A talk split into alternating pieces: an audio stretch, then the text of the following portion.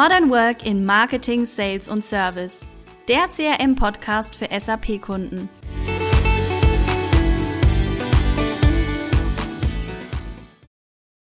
Herzlich willkommen zu einer neuen Episode. Vor einiger Zeit haben wir ja schon mal über die Microsoft Power Plattform und Power BI gesprochen.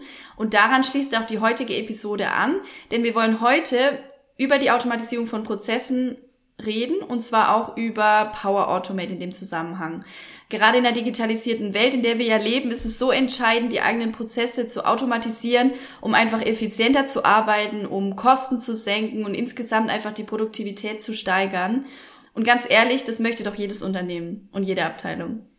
Heute mit dabei ist Robin Hartmann von der ITMX. Hallo Robin. Hallihallo. Hallihallo. Kannst du das Thema Power Automate noch mal ein bisschen einordnen in diesen Microsoft Power Plattform Kontext? Genau, also vielleicht äh, ganz kurz nur und nicht in der Gänze, wie wir das, das die letzten Male gemacht haben. Die Microsoft Power Plattform ist eine Plattform, die viele verschiedene Applikationen beinhaltet, um die Produktivität eigentlich zu steigern. Ähm, mit enthalten ist äh, Power BI. Da haben mhm. wir ja schon eine entsprechende eigene Episode schon mit aufgenommen. Wir haben einmal Power Automate, wir haben Power Virtual Agents und dann haben wir da entsprechend insgesamt die Microsoft Power Plattform, die einfach ein, ja, ein sehr gutes Werkzeug bietet, um, ja, wie du schon gesagt hast, die Produktivität insgesamt zu steigern. Und heute eher mit dem Fokus, sage ich jetzt mal, Power BI war eher Datenvisualisierung, Datenaufbereitung. Mhm. Ähm, heute widmen wir uns ja eher dem Thema der Prozesse automatisieren. Genau. Sehr cool. Ja, wir wollen jetzt im ersten Teil dieser Episode generell auf das Thema Prozessautomatisierung eingehen und kommen dann später nochmal auf Power Automate mhm. ähm, zu sprechen.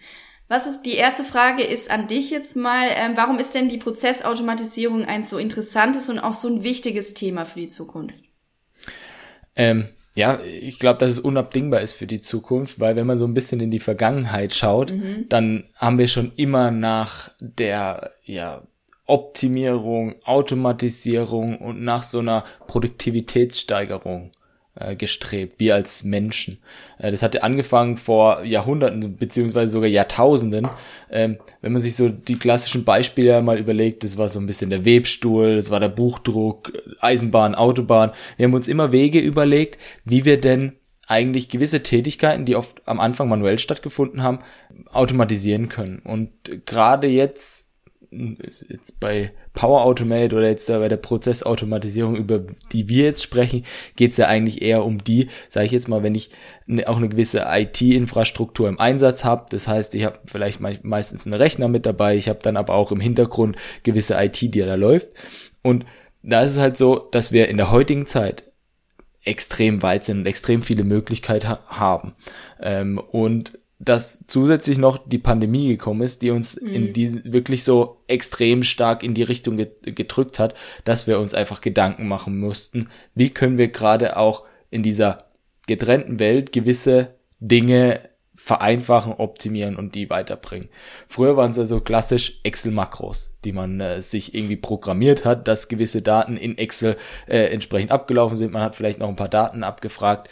Ähm, und jetzt geht's halt wirklich darum, softwareübergreifend oder systemübergreifend dann auch Applikationen miteinander zu verbinden, miteinander sprechen zu lassen und auch gewisse ja, Prozesse zu automatisieren zwischen denen, dass Daten ausgetauscht werden, dass neue Daten angelegt werden oder mhm. ähnliches beispielsweise. Und ich glaube halt, dass gerade in dem Hinblick, dass wir schon auch fast in jedem Unternehmen auch gewisse Bürotätigkeiten haben also das heißt, ähm, wir haben immer jemanden, der irgendwo vielleicht mit einem Rechner, mit einem Arbeitsplatzrechner zusammenarbeitet oder mit dem arbeitet. Da ist es einfach so, dass da auch zukünftig das weiterhin geben wird und deshalb auch da für die Zukunft diese Automatisierung oder diese Automatismen geben wird. Interessant ist auch, ich habe nämlich so ein bisschen äh, auch mal wieder recherchiert im Vorfeld, als wir mhm. vor dem Thema. Und ich habe eine Studie gefunden aus dem Jahr 2020. Das wird gegen Ende 2020 äh, wurde da die Erhebung durchgeführt mit 400 IT-Führungskräften aus den USA äh, und Europa. Und äh, diese wurden befragt und da kamen eigentlich ganz interessante Zahlen raus. Und zwar haben 97 Prozent von diesen Befragten gesagt, dass sie die Prozessautomatisierung als den Dreh- und Angelpunkt sehen für die gesamte digitale Transformation.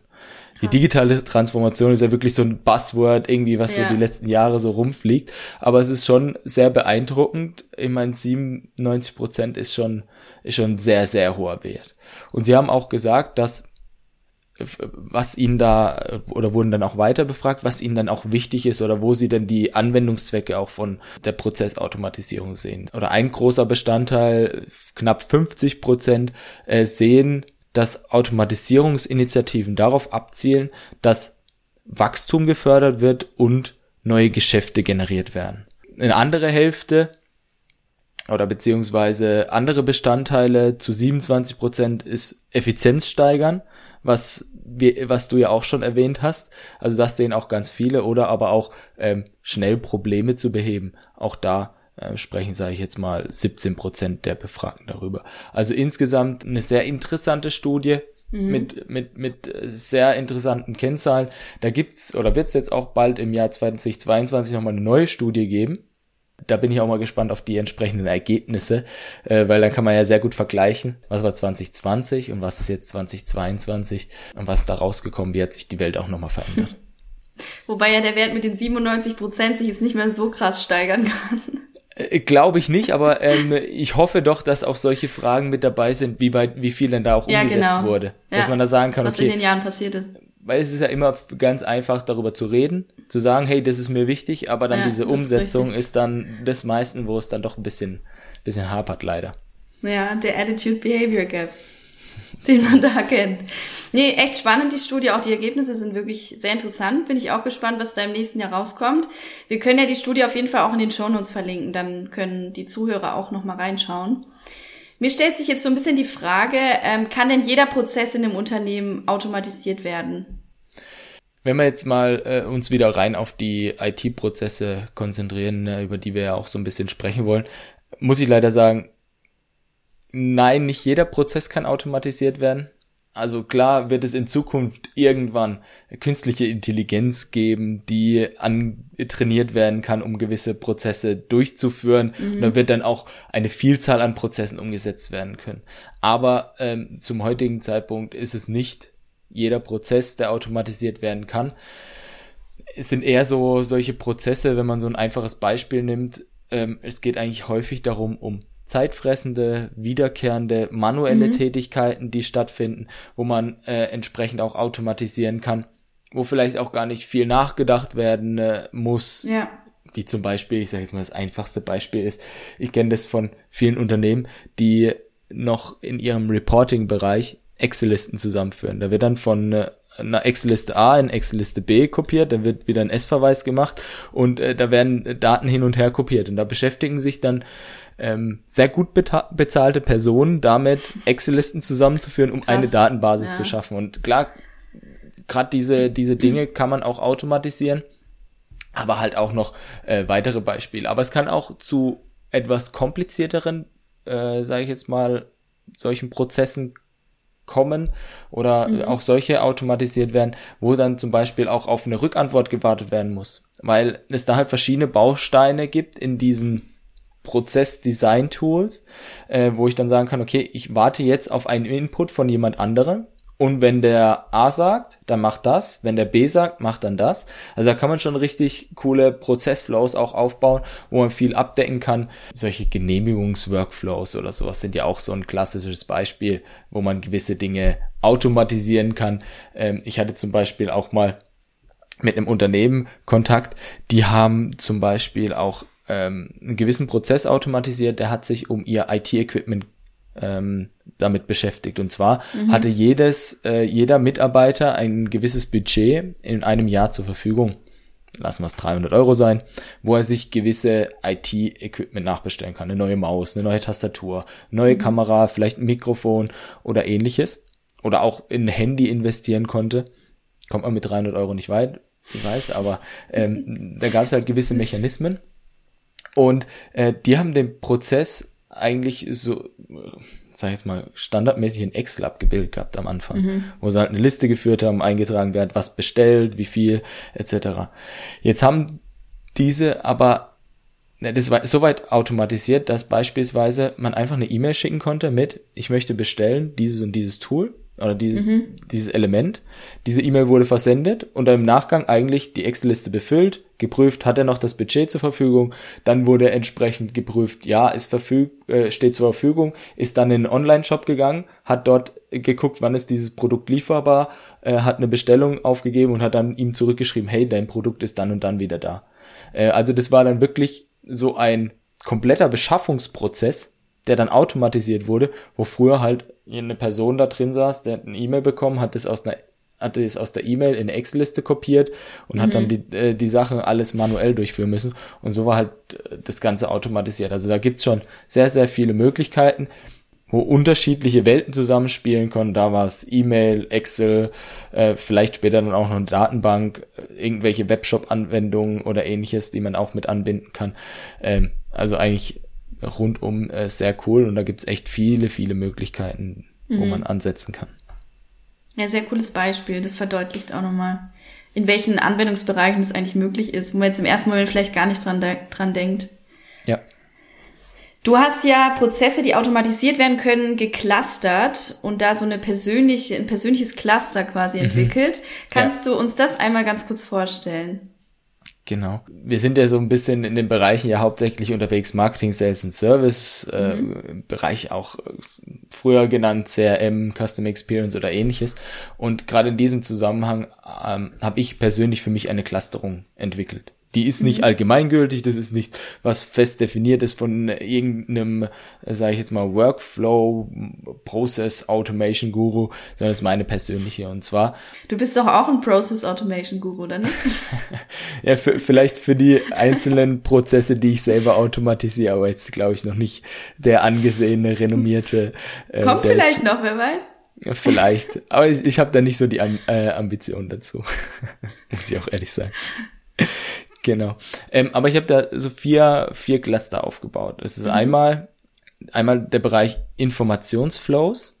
Also mhm. wenn man jetzt im klassischen CRM-Kontext sich einmal die Gedanken macht, okay, es passiert etwas und dann muss jemand informiert werden. Also beispielsweise ist zum Beispiel so, es wird ein neuer Lead aus einem, aus einer, aus einem Zielsystem oder aus einem Quellsystem angelegt in CM-System. Dort wird dann entsprechend ein Vertriebsmitarbeiter hinterlegt und der soll dann eine Information erhalten. Vielleicht per E-Mail, vielleicht per Microsoft Teams oder wie auch immer. Mhm. Das heißt, es geht darum, diesen Prozess zu automatisieren und jemanden zu informieren. Also es ist nur der Weg aus dem CRM-System raus oder auch vielleicht auch später mal aus einem anderen ERP-System, SAP-System raus zu informieren. Dann haben wir den zweiten Schritt eigentlich so ein bisschen das Thema Workflows. Bei Workflows ist es dann so, dass einmal ein Prozess angestoßen wird und auch mhm. etwas zurückgeschrieben werden soll. Das heißt, bestes Beispiel ist Angebotsfreigabeprozess. Kann aber auch irgendein anderer Prozess sein, wo eine Freigabe mit notwendig ist. Aber am Angebotsfreigabeprozess ist zum Beispiel so, ein CM-Mitarbeiter bearbeitet ein Angebot und dieses hat eine gewisse Höhe und muss dann vom Vorgesetzten freigegeben werden. Mhm. Und da kann es natürlich so entsprechend auch sein, dass dieser Workflow weil der Vorgesetzte ist vielleicht ein Vertriebsleiter, befindet sich nicht allzu häufig jetzt in CRM selber oder schaut nicht tagtäglich rein, sondern ist eher so ein Gelegenheitsnutzer, der auch das für hauptsächlich für seine ähm, für die operative und strategische Ausrichtung verwendet. Und er nicht tagtäglich jetzt da seine Opportunities und äh, Aktivitäten, seine Besuchsberichte und sowas erfasst, ähm, dass dieser Vertriebsleiter diese Informationen dann auch in Teams zum Beispiel hält oder per E-Mail, dass mhm. etwas zu tun ist. Das heißt, er kriegt dann da auch wieder den Workflow, kann vielleicht sogar dann sagen, ja, ich genehmige dieses, dieses Angebot oder nein, ich lehne es ab. Und mhm. im Hintergrund wird dann das natürlich wieder ins CM fortgeschrieben. Ja, genehmigt und dann geht der ganze weitere Prozess weiter, dass dann automatisiert vielleicht sogar eine E-Mail rausgeschickt wird oder so ähnliches. Also mhm. beim Workflow geht es eigentlich darum, einmal ausgehend und wieder eingehend Informationen zu erhalten. Dann gibt es noch ein weiteres, weiteres Cluster, was, was, was ich für mich selbst gebildet habe. Das ist einmal dann noch das Thema Reminder. Reminder ist eigentlich ähnlich wie Informationsflows. Auch da geht es darum, ich möchte jemanden informieren. Aber vielleicht ähm, oder beziehungsweise die, der Unterscheidung zum Informationsflow ist, dass es irgendwo zeitgesteuert ist. Zum Beispiel, ich habe ein Angebot versendet und ich will normalerweise zwei Wochen nach dem Versenden nochmal beim Kunden nachfassen, wenn er mir keine Rückmeldung gegeben hat. Das heißt, da gibt's dann einen zeitlichen Trigger noch dazwischen. Und ähm, genau deshalb, oder das ist eigentlich die Unterscheidung zwischen dem Reminder und dem Informationsflow. Mhm. Dass einfach nochmal so eine gewisse Zeitspanne dazwischen liegt, um dass das sozusagen dann nochmal ja, verlängert wird und dann erst der entsprechende Flow ausgeführt wird. Und dann gibt es neben diesen äh, drei, die wir jetzt schon besprochen haben, Informationsflow, Workflows, Reminder, auch noch das ganze Thema Robot Process Automation, kurz mhm. RPA genannt. Da geht es eigentlich darum, gewisse Prozesse aufzuzeichnen und die automatisiert ablaufen zu lassen. Eigentlich wie eine Roboter. Oder ich sage jetzt mal, wie, äh, das ist zum Beispiel ähm, relativ easy. Man hat, wenn man so eine RPA-Software hat, kann man sogar manchmal auf den Knopf drücken und könnte jetzt einzelne Aktionen durchführen und auch gewisse Elemente parametrisieren. Was ich damit meine, ist zum Beispiel, ich könnte eine Webseite oder meinen Webbrowser aufrufen, könnte eine Webseite URL oben eingeben, könnte dort meine Login-Daten eingeben mit meinem Username, meinem Passwort, könnte mich dann anmelden und könnte dann in Amazon etwas bestellen. Wenn ich das aufgezeichnet habe, dann kann genau der, äh, dieser ähm, automatisierte Prozess, das im nächsten mhm. Schritt, wenn ich auf Play drücke, genau den gleichen Prozess durchlaufen.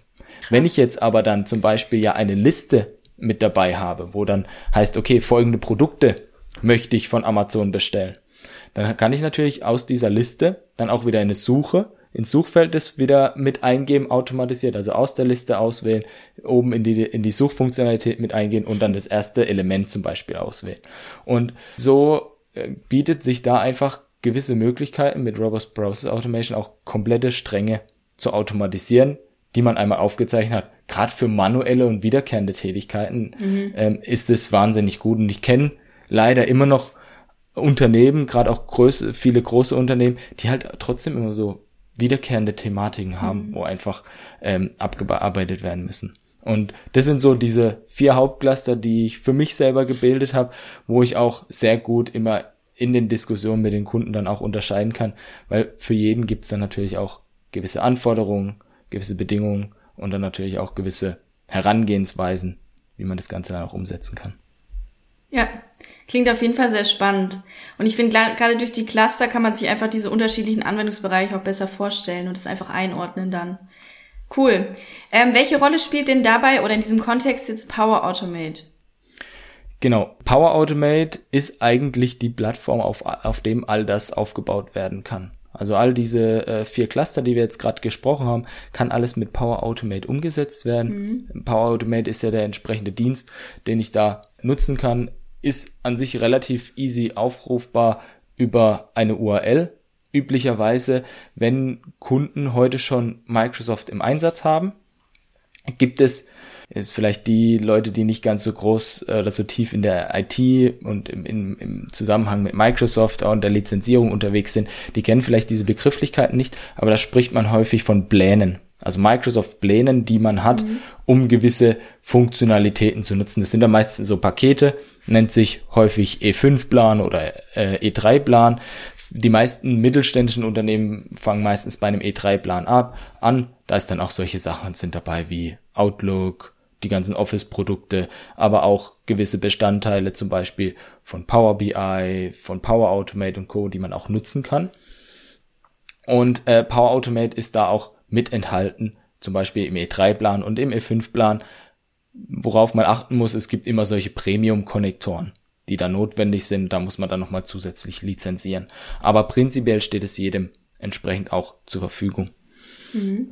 Und genau, Power Automate ist da einfach die Plattform, wo man, äh, sage ich jetzt mal, gewisse Trigger definieren kann. Also Trigger sind aus, sind in dem Zusammenhang immer ein auslösendes Geschehnis, ein Event, das ein, ein, ein Flow anstößt und dann kann man wirklich Prozesse definieren. Und das Schöne ist, Power Automate ist eine Oberfläche, wo man sehr intuitiv und sehr einfach sich Elemente einfach reinziehen kann und eigentlich keine Programmiersprache kann, um diese zu definieren. Es ist eher so eine Low-Code, No-Code-Plattform. Und ähm, dort kann man sich wirklich ohne Programmierkenntnisse schon eigene Workflows aufbauen, eigene Elemente entsprechend ähm, verwenden und ja, sich schon das erste Beispiel selber entsprechend nutzen, selber aufbauen und ja schon seinen ersten Workflow laufen lassen. Also die meisten, die die damit anfangen, die machen zum Beispiel, okay, ich möchte zum Beispiel eingehende E-Mails automatisiert irgendwo anders ablegen oder die Anhänge irgendwo anders ablegen oder sowas. All das ähm, sind sind solche Dinge, die da ganz einfach möglich sind. Und ja, das ist so ein bisschen Power Automate. Es gibt dann natürlich auch noch bei diesen Triggern unterschiedliche Konnektoren, dann gibt es unterschiedliche Aktivitäten, die ich ausführen kann. Sehr, sehr viele Möglichkeiten, aber ich glaube, da macht es dann auch mal Sinn, äh, dass wir vielleicht sogar nicht eine Podcast-Episode machen, sondern vielleicht mhm. sogar ein ganzes Videocast mit ähm, entsprechenden Elementen, wo man auch ein bisschen was zu Power Automate selbst erzählen kann. Ja, wo man dann auch ein bisschen was sehen kann. Das ist ja bei dem Audioformat ja. immer ein bisschen schwierig, das alles ja. zu erklären, dass es auch verständlich ist. Genau. Cool. Wir sind damit eigentlich schon am Ende unserer Episode angekommen. Vielen Dank, Robin, für deine Zeit und für diese Einblicke in Prozessautomatisierung allgemein und auch nochmal im Blick oder im Hinblick auf Power Automate. Wir verlinken natürlich sehr gerne wieder alles, alle wichtigen Infos in den Show Notes und wir verlinken auch nochmal die andere Episode, die ich am Anfang angesprochen habe, die äh, Power Plattform und Power BI Episode. Dann und da muss ich vielleicht noch ja. einmal eingrätschen, weil mir ist eine Sache eingefallen und es tut mir wirklich sehr leid. Zu Beginn habe ich gesagt, Microsoft Power Plattform besteht aus drei Elementen, nicht, oder besser gesagt, ich habe nur drei Elemente, nicht vier Elemente aufgezählt. Ich hatte nämlich gesagt Power BI, Power Automate, Power Virtual Agents und Power Apps fehlt natürlich. Aber das oh. könnt ihr alles nachhören in der Episode rund um die Power Plattform. Und zu Power Apps wird es ja bestimmt auch noch mal eine Episode geben. Werden wir auf jeden Fall machen. Bestimmt. Ja, vielen Dank, Robin. Dann wünschen wir euch allen ein schönes Wochenende und freuen uns auch, wenn ihr wieder nächsten Freitag mit dabei seid. Bis dahin. Bis bald.